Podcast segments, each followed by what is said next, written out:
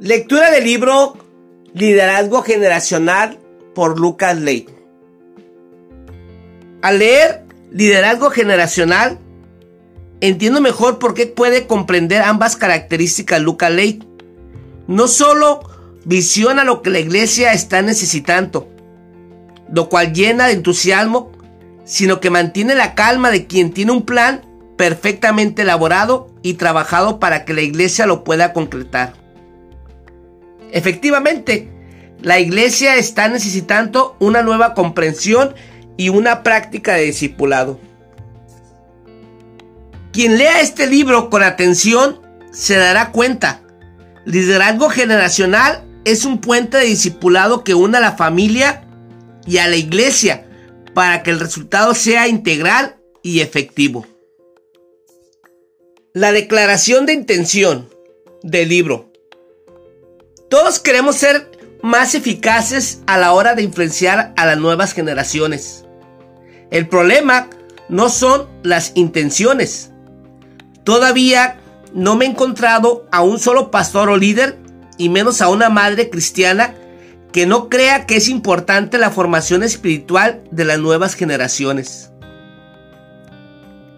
Pero, ¿por qué tantos niños que alguna vez pasaron por nuestra iglesia cristiana ya no se congregan? ¿Por qué tantos hijos de buenos cristianos deciden darle la espalda a la fe de su familia? ¿Por qué tantos adolescentes que participan de las reuniones y se emocionan con las canciones toman luego decisiones que van al revés de lo que predicamos? ¿Por qué no hay más y más universitarios llegando a nuestras congregaciones si somos la sal de la tierra y la luz en la oscuridad y los portadores del verdadero secreto para una vida abundante? Obviamente, no es solo con buenas intenciones que una iglesia y una familia desarrollan discípulos de Jesús con eficacia. Necesitamos sabiduría eterna, una pizca de ciencia, un compromiso certero y un romance con el cambio. Sí. Y es que ya sabemos el dicho, aunque el Evangelio no cambia, la manera de compartirlo siempre debe ser actualizado. Quienes trabajan con las nuevas generaciones son un tipo de espías. Tienen información secreta respecto al futuro de las sociedades y protegen documentos confidenciales vitales para el desarrollo o fracaso de sus países. Puede que no estén en lo más alto de la escuela de los salarios o del ranking de popularidad de nuestras ciudades, pero ellas y ellos son los ingenieros del progreso. Quienes invierten su vida en formar las opiniones y forjar el carácter de las nuevas generaciones son espías en la tierra del mañana. Son artesanos del futuro y arquitectos del cambio. Y por eso me encanta pasar tiempo con ellos y me apasiona ayudarlos. Creo en la iglesia porque creo en el plan de Dios y creo en el mensaje que portamos. Lo que no creo es que deberíamos estancarnos donde estamos. Tenemos que alcanzar a más niños, adolescentes y jóvenes con el Evangelio de Jesús. Y debemos reducir el número de hijos que perdemos en el camino. Me resisto a pensar en iglesias que decrecen, en congregaciones que envejecen sin recambio generacional, o en masas entretenidas con liturgias evangélicas, pero que no producen discípulos, de esos que atentan contra el reino de las tinieblas y cambian para bien sus comunidades. Lo que necesitamos es entender los tiempos, agudizar el oído y abrir bien los ojos. Precisamos un espíritu dócil y una voluntad firme para aprender a expandir nuestros pulmones ministeriales y hacer las mejoras que se requieran. De eso se trata este libro. Aprendamos juntos, pues. Capítulo 1 del libro Liderazgo Generacional. Título, ¿qué es el liderazgo generacional? Albert Einstein dijo una vez, crear una nueva teoría no se parece a destruir un establo y edificar un rascacielos en su lugar. Se parece más a escalar una montaña logrando una visión más amplia y descubriendo inesperadas conexiones entre nuestro punto de partida y el rico medio ambiente que lo rodea. Llevo más de 20 años intentando aprender cómo influenciar a las nuevas generaciones en el nombre de Jesús. Así que podría decirse que ningún otro libro de los que he tenido la oportunidad de escribir me ha llevado tanto tiempo como este.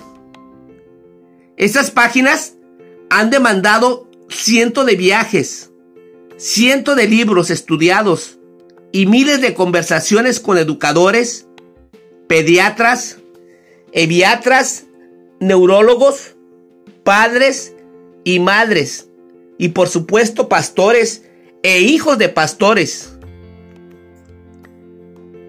Líderes de todo estilo, alguno otro colega mío, pero para que naciera este libro, también se requirió una interrupción de Dios.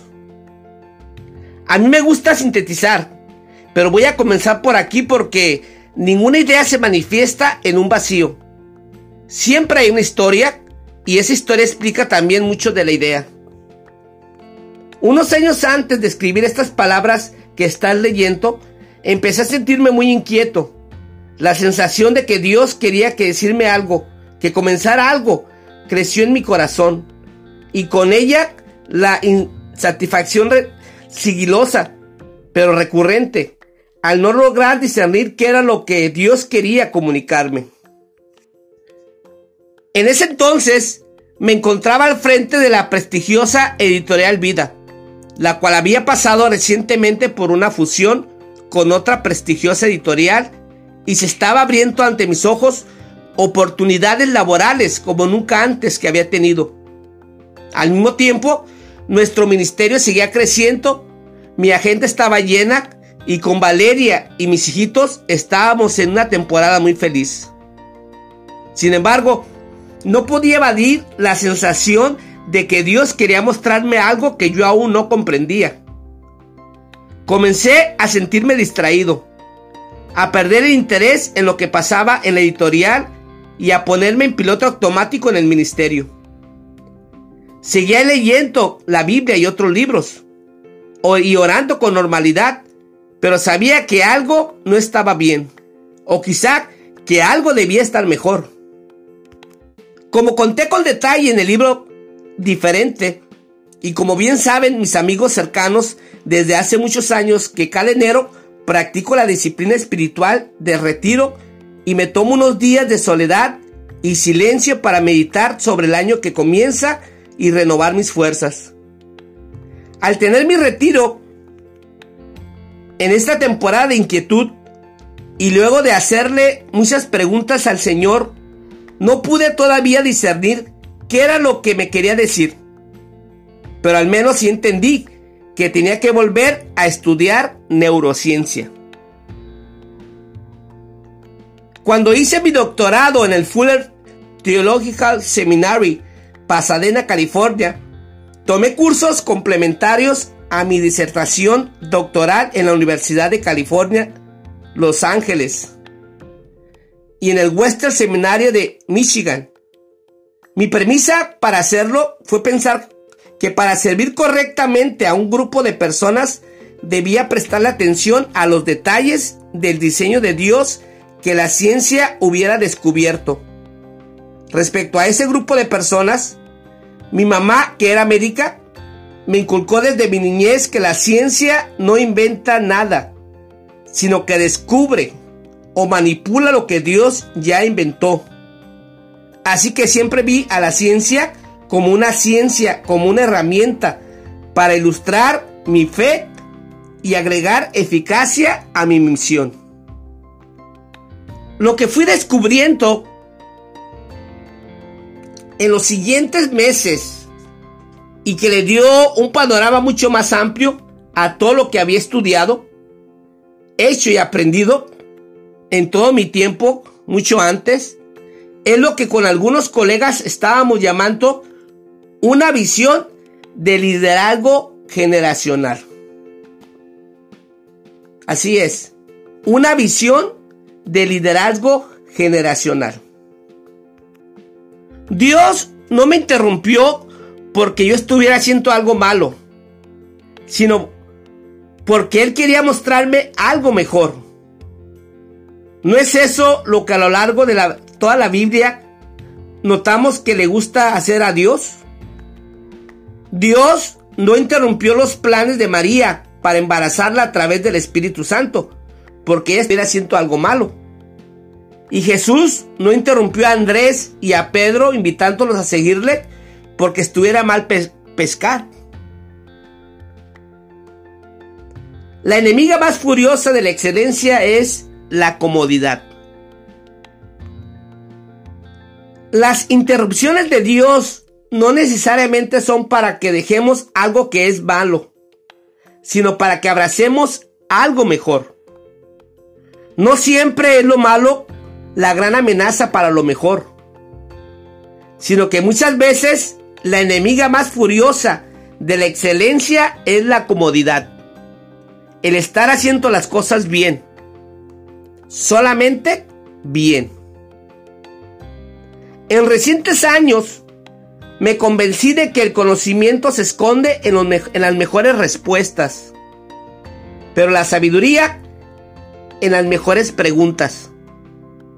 Así que para mí, la visión de liderazgo generacional comenzó ahí, en este desierto de nuevas preguntas que lleva a la tierra prometida de las nuevas visiones.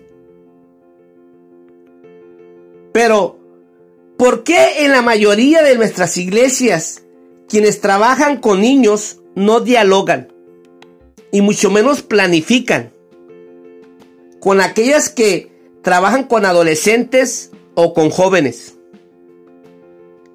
¿Por qué todavía en tantas de nuestras iglesias llamamos jóvenes a los de 13 años? Al igual que de los 40 años, que todavía no se casan. Y pretendemos que reaccionen de la misma manera y con los mismos programas.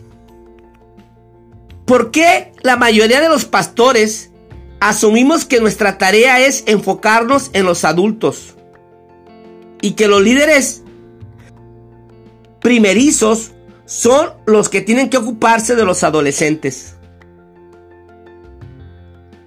Cuando comienza y cuando termina exactamente la juventud? ¿Estamos seguros de las edades? ¿Cómo experimenta un preadolescente la transición entre el Ministerio de Niños y el de adolescentes o de jóvenes? ¿Por qué pareciera que cada vez que nos cuesta más que las nuevas generaciones aprendan sobre la Biblia y abracen una fe que no sea emocionalista? ¿Por qué no logramos retener a tantos niños que pasan por nuestras iglesias? Estas son las preguntas iniciales que cobijan el cambio de paradigma que necesitamos con urgencia. Título, La pizca de ciencia. Lo que redescubrí en este tiempo de estudio es que aunque nuestra tarea es esencialmente espiritual, no podemos desatendernos de las etapas de maduración cognitiva de las distintas áreas del desarrollo y de los diferentes estilos de aprendizaje, porque estas son variables preestablecidas por Dios para el crecimiento humano. El proceso de maduración por el que nacemos como bebés, nos convertimos en niños y luego nos encaminamos hacia la adultez, no es un efecto de la cultura, sino que es arte del gran artista y por eso es tan valioso prestar atención minuciosa a estos procesos si pretendemos hacer discípulos de las nuevas generaciones con eficacia. En esos meses me encontré con un artículo sobre el tema en la revista de Harvard Business Review, una nota de la revista The Times y luego algunos libros como El cerebro adolescente o Bienvenido al cerebro de tu hijo. Pronto me sumergí en lo que ahora estoy seguro que Dios quería que entendiera. Desayunarme que, gracias a la tecnología en los últimos años, ha habido más descubrimientos respecto al desarrollo neural, a cómo funciona realmente el cerebro en los anteriores 20 siglos. Mis cafeínos, mis neuronas, y a partir ahí Dios llevó a cabo su proceso de llevarme a este desierto de preguntas que antes mencioné y de ayudarme a replantear mi acercamiento al trabajo con las nuevas generaciones. Repito, aunque nuestra tarea es esencialmente espiritual, no podemos desatendernos de las etapas de la maduración cognitiva. Título. Un siglo de misioneros. Ahora vayamos a nuestra historia, la de la iglesia de Hispanoamérica. No es ningún secreto que la gran mayoría de las iglesias evangélicas en Hispanoamérica son fruto del trabajo de misioneros que hablaban en inglés. Y de nuestra manera de hacer iglesia tiene mucho que ver con lo que ellos trabajaron para enseñarnos. Yo tendría un póster en mi oficina de aquellos eures de la fe que dejaron sus hogares, recorrieron océanos, montañas, selvas y ríos para traernos el Evangelio a aquellos que hablamos español. Pero no podemos ser tan ingenuos de creer que todo lo que nos enseñaron era correcto. O que sus liturgias y métodos fueran simple, siempre lo mejor y la mejor estrategia. Para complicar más el panorama a esa herencia de ideas, tenemos que sumarle el hecho de que ya llevamos más de un siglo desde que se instalaron esos conceptos y aunque posiblemente eran acertados y pertinentes cuando nacieron las primeras iglesias evangélicas, los cambios culturales y generacionales de los últimos años ha puesto en desuso muchas de esas premisas. Todavía hoy, en algunos círculos, se confía más en alguien que habla en inglés que en alguien que habla español. Esto es, si lo dice o lo hace una iglesia norteamericana, parece tener más autoridad que si lo comienza a hacer en una iglesia de Latinoamérica. Esto se nota hasta en la música, ya que luego de décadas de intentar adorar a Dios con nuestros propios ritmos, artistas e instrumentos, en los últimos años volvimos a mirar al mundo anglo como si fuera la única referencia de lo que Dios a, lo que a Dios le agrada. ¿Se puede cambiar la cultura eclesiástica de todo un continente? Es difícil, pero no imposible. Dios ya ha hecho cambios similares antes, cuando algunos de sus hijos detuvieron su inercia eclesiástica y comenzaron a hacer las preguntas necesarias.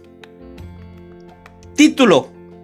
Las cinco etapas y una visión integrada. En el siglo pasado, aprendimos a divorciar el ministerio de niños del ministerio de jóvenes. Aprendimos que ministerio juvenil era hacer una reunión como la de los adultos, pero un día diferente y con participantes de menor edad. Aprendimos que el mejor método de enseñanza es un monólogo que en promedio dura hasta unos 50 minutos. Supongamos que yo fui afortunado en esto porque en algunos otros círculos enseñaron que al menos debía durar una hora entera para ser bíblicos o para que el Espíritu Santo se dignara a bajar, sea según el predicador conservador o carismático. Nos enseñaron a mirar más nucas que caras a la hora de aprender de Dios. Que la Biblia se enseña en el templo, y no en la casa. Que las preguntas son señal de rebeldía. Nos enseñaron también que al final de la juventud es el matrimonio. Y que en muchas iglesias reinó la idea de que la universidad era enemiga de la fe. Y al menos de la iglesia. Simplemente porque suele ser la puerta de atrás por la que muchos escapan y dejan de participar dentro de la iglesia. Ahora bien, lo que descubrí al buscar a Dios estudiando la neurociencia y el desarrollo humano es que hay cinco etapas camino a la adultez. Voy a describir las cinco etapas. De 0 a 5 años, la primera infancia donde la familia es la cuna de la identidad y los padres son los centros de nuestro universo, o bien la razón por la que corremos el riesgo de sentir a la deriva por el resto de nuestros días. Se trata de una etapa en la que la iglesia, como institución, puede acompañar y animar, pero es muy difícil compensar lo que se haga o no se haga en la familia. Segunda etapa, la etapa de 6 años a 10 años, la etapa de la niñez. Aquí es donde el cerebro humano está en ebullición y podemos retener información específica como si fuéramos investigadores de una serie policial.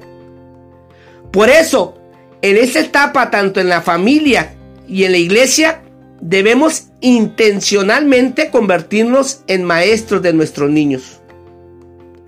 Tercera etapa, de 11 años a 12 años, la preadolescencia.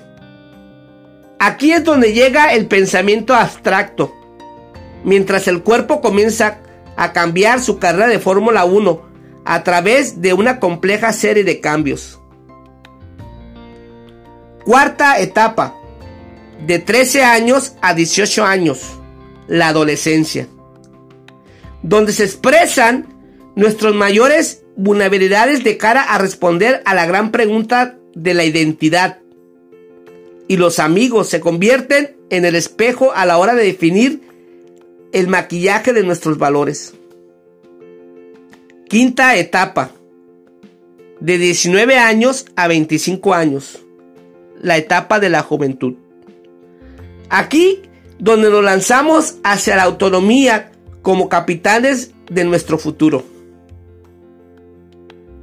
La visión de liderazgo generacional se resume en desarrollar una pastoral pertinente para cada una de las etapas del desarrollo hacia la adultez y hacerlo con una estrategia continuada en vez de segmentada en aislación, planificación, planificando transiciones inteligentes entre cada una de las etapas y la siguiente, y sumando las fuerzas de la familia con la de la iglesia. Comentario de Félix Ortiz. Estoy totalmente de acuerdo contigo, Lucas. Desde una generación que te precede, puedo decir que debemos honrar al pasado, administrando bien el presente y pensando en el futuro. Todo líder debe tener una visión en 3D. Y esta nueva arquitectura que propones da en el blanco de muchas necesidades que hasta ahora intentamos responder de una manera aislada. Los pastores del ya y del mañana necesitamos tener bien claro que la iglesia siempre está a una generación de morir. Y es que Dios tiene muchos hijos, pero nunca ha tenido un nieto. Los hijos de cristianos necesitan su propio encuentro personal con el Señor y tal como los no creyentes necesitan ser acompañados hacia una adultez madura. ¿Por qué envejecer es obligatorio, pero madurar es optativo? Y lo hacemos mejor cuando tenemos buenos modelos y cuanto la iglesia hace su mejor trabajo para enseñarnos los valores de Cristo. Recuerde, la iglesia siempre está a una generación de morir. Título cuatro visiones de ministerio a la familia. En la historia de la iglesia de los últimos siglos se ha abordado el ministerio a la familia de distintas macrovisiones o perspectivas. Estas visiones han funcionado como marcos de interpretación con respecto a las responsabilidades de los pastores, educadores y líderes y aún de las familias en la formación espiritual de las nuevas generaciones. Obviamente, las variantes han sido muchas y cada denominación, congregación y familia es un microclima. Pero creo que estas cuatro descripciones ayudarán a darnos un panorama completo sobre las visiones del Ministerio de la Familia. Primera visión. El programa paralelo.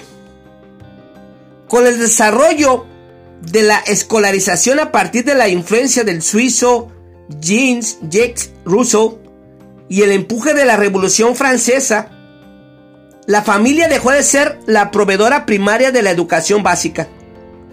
Ahora, la educación se hacía en un establecimiento paralelo a lo cual se vio incrementado por la revolución industrial que ocurrió en los siguientes años en Europa y que dio también origen a la escuela dominical que fue la iniciativa de las iglesias protestantes de ayudar a aquellos niños que trabajaban y que no podían obtener su educación básica.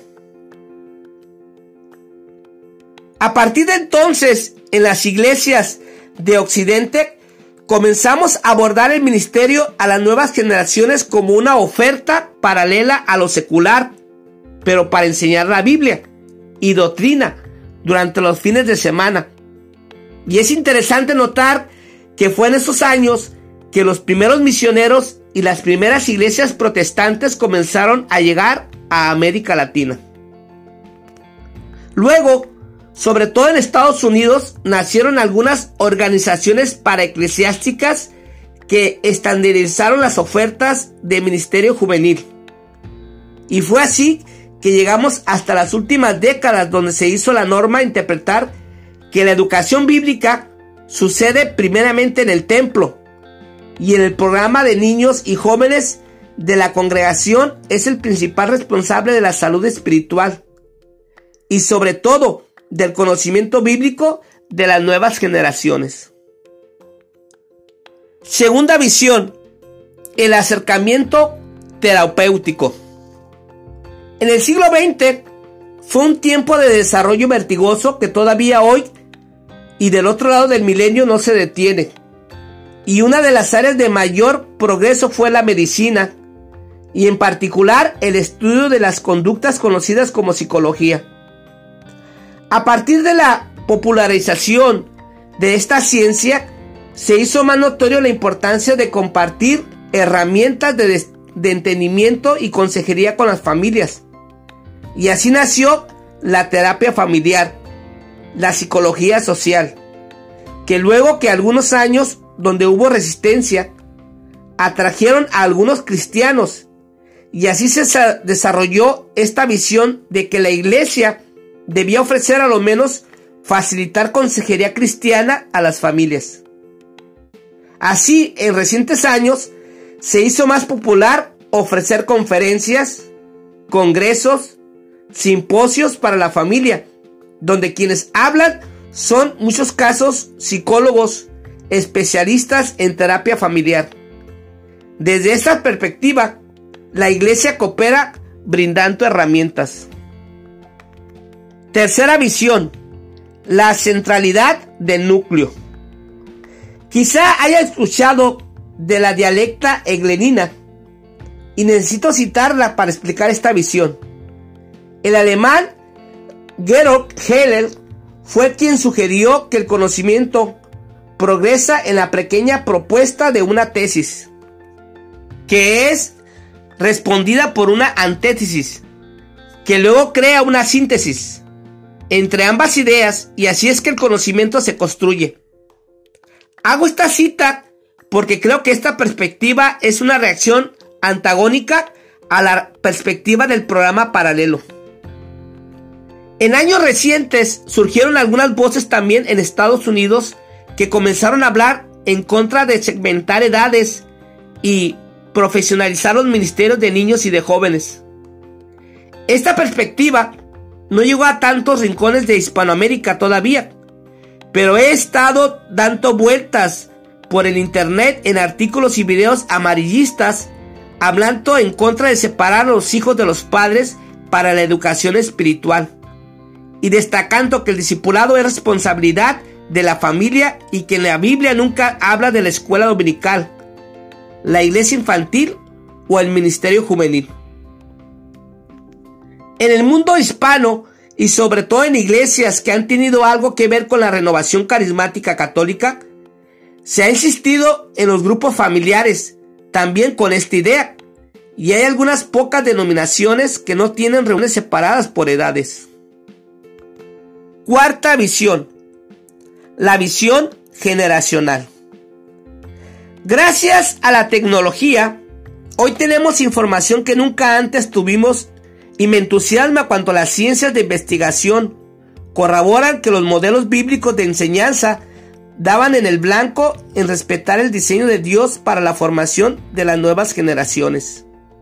Ahí radica el poder de esta visión que pone de la mano al pueblo y a la familia en la formación espiritual de las nuevas generaciones. Los niños preadolescentes, adolescentes y jóvenes necesitan vínculos familiares sólidos y a la vez necesitan la socialización de pares y el mentoreo de modelos cercanos que les entusiasmen a dar el siguiente paso a la maduración. Las tres visiones anteriores no deben ser antagónicas, sino complementarse. No es una u otra, porque todas ofrecen fortalezas y las tres están incompletas sin la ayuda de las otras. En la siguiente ilustración o diagrama básico ilustra la visión general del liderazgo generacional. Lo trataré de describir es un círculo grande, en medio hay un círculo chico y hay cuatro cuadros. Uno dice niños, otro preadolescentes, otro adolescentes y otro jóvenes. Afuera del círculo grande están dos círculos chicos, que es la familia y la iglesia. En palabras en trazos gruesos están representadas las cuatro etapas de la educación formal. Y dentro de ellas hay tres flechas que destacan la memoria instintiva de admiración que manifiesta cada uno hacia la siguiente. Luego hay otras tres flechas inversas entre las cuatro etapas que presentan la importancia de involucrar a cada etapa en la maduración y en mentorear a la siguiente. Y por último, las dos principales fuerzas que dinamizan la mejor alianza para la formación espiritual de las nuevas generaciones. Fin del capítulo primero, que es el liderazgo generacional.